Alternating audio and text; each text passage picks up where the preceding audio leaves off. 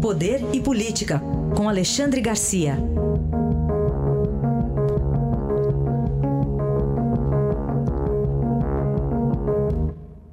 Alexandre, bom dia.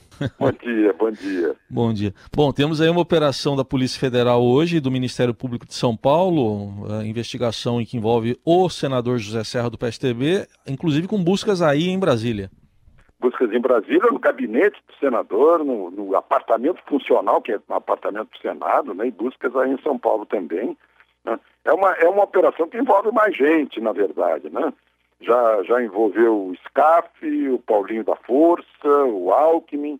Né? Eu fico, cada vez que, que lembro de Serra e Alckmin, eu, acrescento Aécio. Né? Imagina as opções do, do eleitor, né? Votou em Lula, ou votou em Aécio, ou votou em Alckmin, ou votou em Serra. De qualquer maneira, votou em gente que tem que dar satisfações à, à justiça. Né? E tem uma figura aí, José Feripieri Júnior, da Qualicorp, que parece que é um, é um elo, assim, apartidário, ou suprapartidário, né? Um elo que deixa o, o, o Queiroz, assim, no, no baixíssimo clero. Ele deu dinheiro para o filho do, do, do Lula, para o Luiz Cláudio, lá na Touchdown.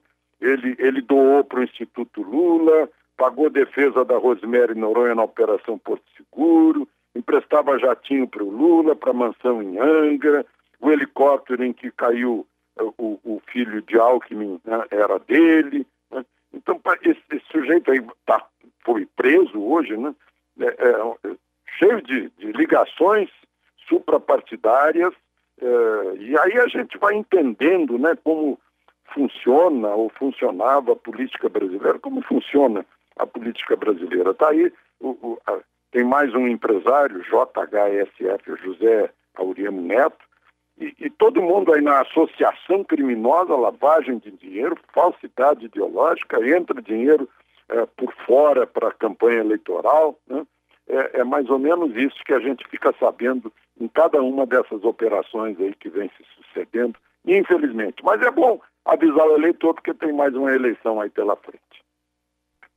Alexandre, como é que deve ser recebida parte dessa proposta da reforma tributária do governo, né, pelas mãos de Paulo Guedes hoje, sem a CPMF, pelo Congresso, sendo que já estão em discussões outros dois projetos na Câmara e no Senado?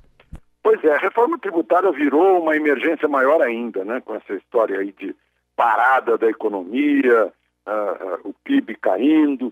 Então, é necessária, tem que reequilibrar as contas públicas. Teve o, o, o, o uh, aí a levar milhões em hospitais de campanha fajutos, em respiradores fajutos, se aproveitaram, isso é, para mim é crime hediondo, se aproveitaram de uma crise sanitária, de uma crise é, muito séria para levar dinheiro, porque não tinha limites orçamentários. É necessário, sim. Né?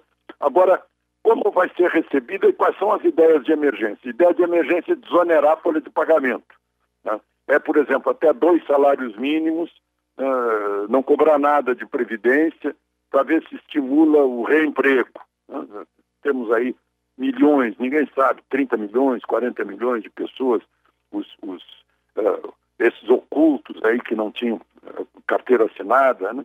E como compensar isso? Aí a proposta de Paulo Guedes é dois décimos por cento sobre transações digitais, né? E aí as pessoas têm urticária porque fica com cheiro de CPMF. Eu tenho saudades de algo que foi derrubado pelos banqueiros brasileiros. Eu vi, eu assisti a derrubada, né? uh, que era o, a proposta de imposto único do, é, Flávio, Flávio das Lojas Riachuelo, Flávio Rocha. O Flávio Rocha, Flávio Rocha. Flávio Rocha. Era um único imposto, não haveria mais nenhum imposto nesse país a não ser 1% sobre transação bancária, transação financeira. Mas derrubaram. Os bancos derrubaram porque não poderiam uh, uh, girar com o dinheiro do recolhimento dos impostos. E a gente até hoje está aí que não consegue fazer uma reforma tributária que atenda a todos os interesses. Esse imposto único era assim, botava no mundo digital, já ia, o dinheiro já ia a parte da prefeitura, 0,0003 para a prefeitura de Itu, para o governo do Amapá ia uh, eh, 1,2, né?